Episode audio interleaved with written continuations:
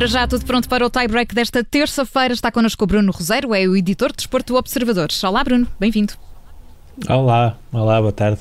Bruno, queres começar por falar da Coreia do Norte que não deverá participar nos Jogos Olímpicos de Tóquio e tudo isto está relacionado com a pandemia? Sim, está relacionado com a pandemia. É o primeiro país uh, que declara que não irá estar uh, presente em Tóquio devido uh, ao risco de contágio que os atletas poderiam sofrer.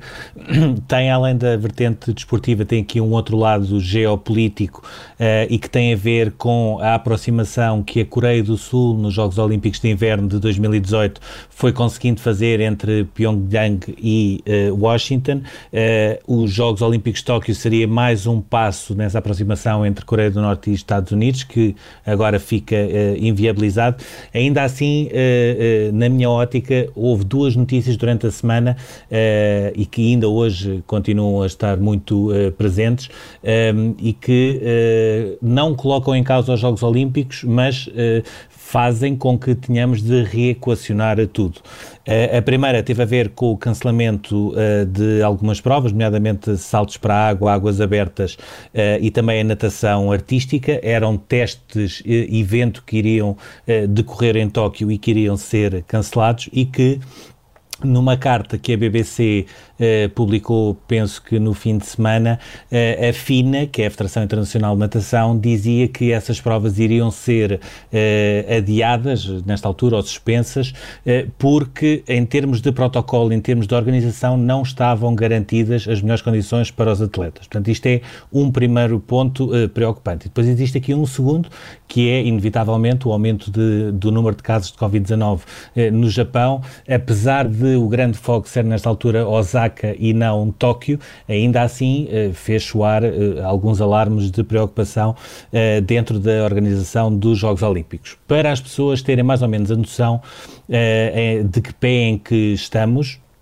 por exemplo, em relação ao Campeonato da Europa, nós sabemos as datas, os jogos, as horas, etc. dos jogos, mas não sabemos onde é que vão ser, não sabemos se é num país, se continuam a ser nas cidades que já estavam eh, previamente designadas, se vão mudar as cidades, etc. Nos Jogos Olímpicos de Tóquio, as coisas estão altamente definidas. Inclusivamente, eh, existem, eh, existe um playbook, não só para atletas, mas também para oficiais e também para a própria eh, comunicação social, que participou em fevereiro num, numa reunião por Zoom com a organização organização, onde, uh, por exemplo, nós jornalistas já temos definidas uh, várias questões, ou seja, quando chegarmos temos de ir com um teste PCR negativo, para nos dar a acreditação terá de haver esse teste negativo, te, tentar-se a funcionar uma espécie de bolha e, nesta, e por exemplo, esta semana, ou no início da, da última, começou um inquérito a todos os jornalistas acreditados para que dissessem qual é o seu hotel em Tóquio, por forma a tentar alargar ao máximo essa bolha, e depois já existem uh, pormenores uh,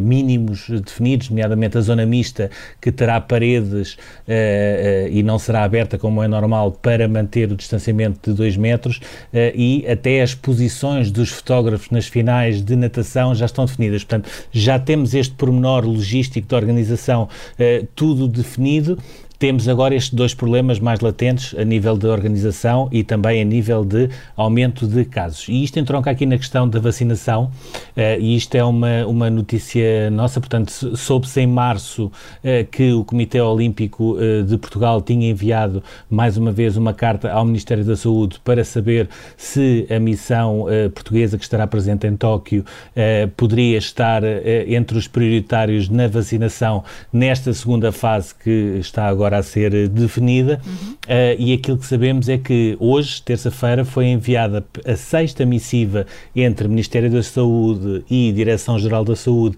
para saber se existe alguma novidade em relação à questão da vacinação e continua a não haver uh, resposta não é um assunto uh, que seja unânime, todas as pessoas poderão ter uma opinião a favor, uma opinião contra. Uh, há países que já vacinaram toda, todos os seus eh, atletas qualificados, como a, a Roménia, a Hungria, Israel, Austrália, Coreia do Sul, Bélgica, Rússia, portanto, ou, ou, já vacinaram ou vão vacinar. Há outros que, por e simplesmente, não querem colocar os atletas como prioritários, Canadá, Estados Unidos, Reino Unido e Itália, e independentemente de não haver aqui propriamente uma razão universal, Há um ponto, por exemplo, e Itália é um exemplo paradigmático em relação a isso mesmo. Uh, a Itália, o Comitê Olímpico, não considera que seja prioritário vacinar os seus atletas. Mas, por exemplo, a seguir aos europeus de pista coberta de atletismo em Torun, na Polónia, quando a comitiva chegou à Itália, foram diagnosticados pelo menos 15 casos positivos entre atletas. E, portanto, até por aí se consegue perceber a, eh, a, eh, a garantia e, e, sobretudo, o baixar de ansiedade que existe nos próprios atletas pela questão da vacinação.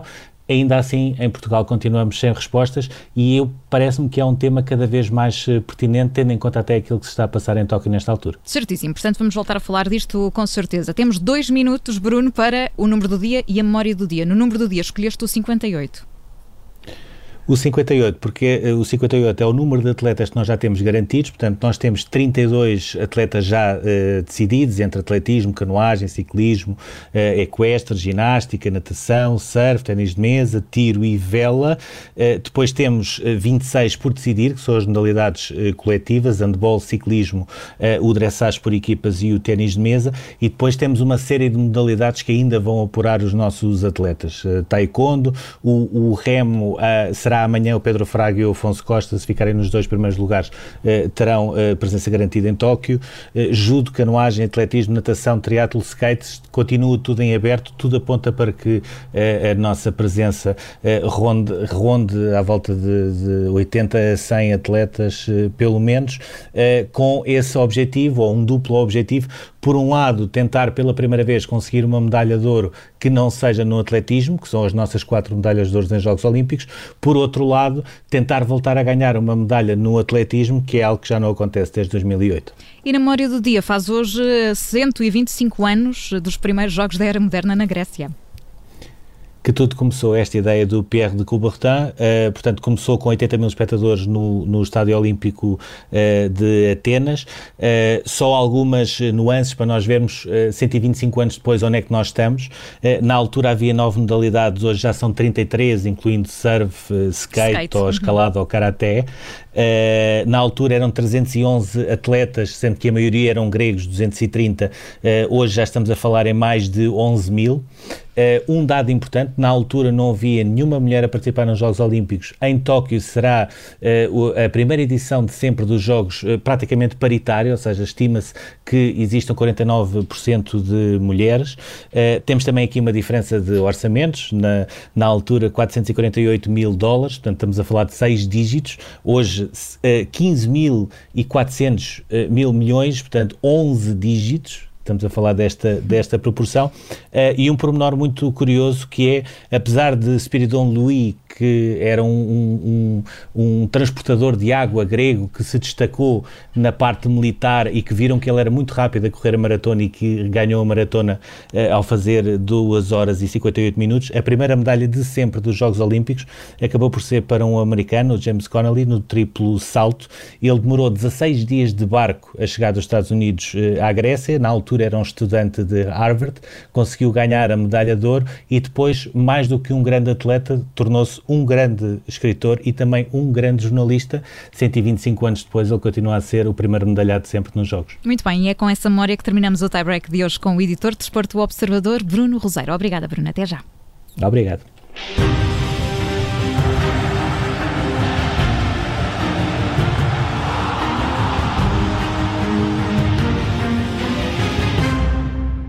Radio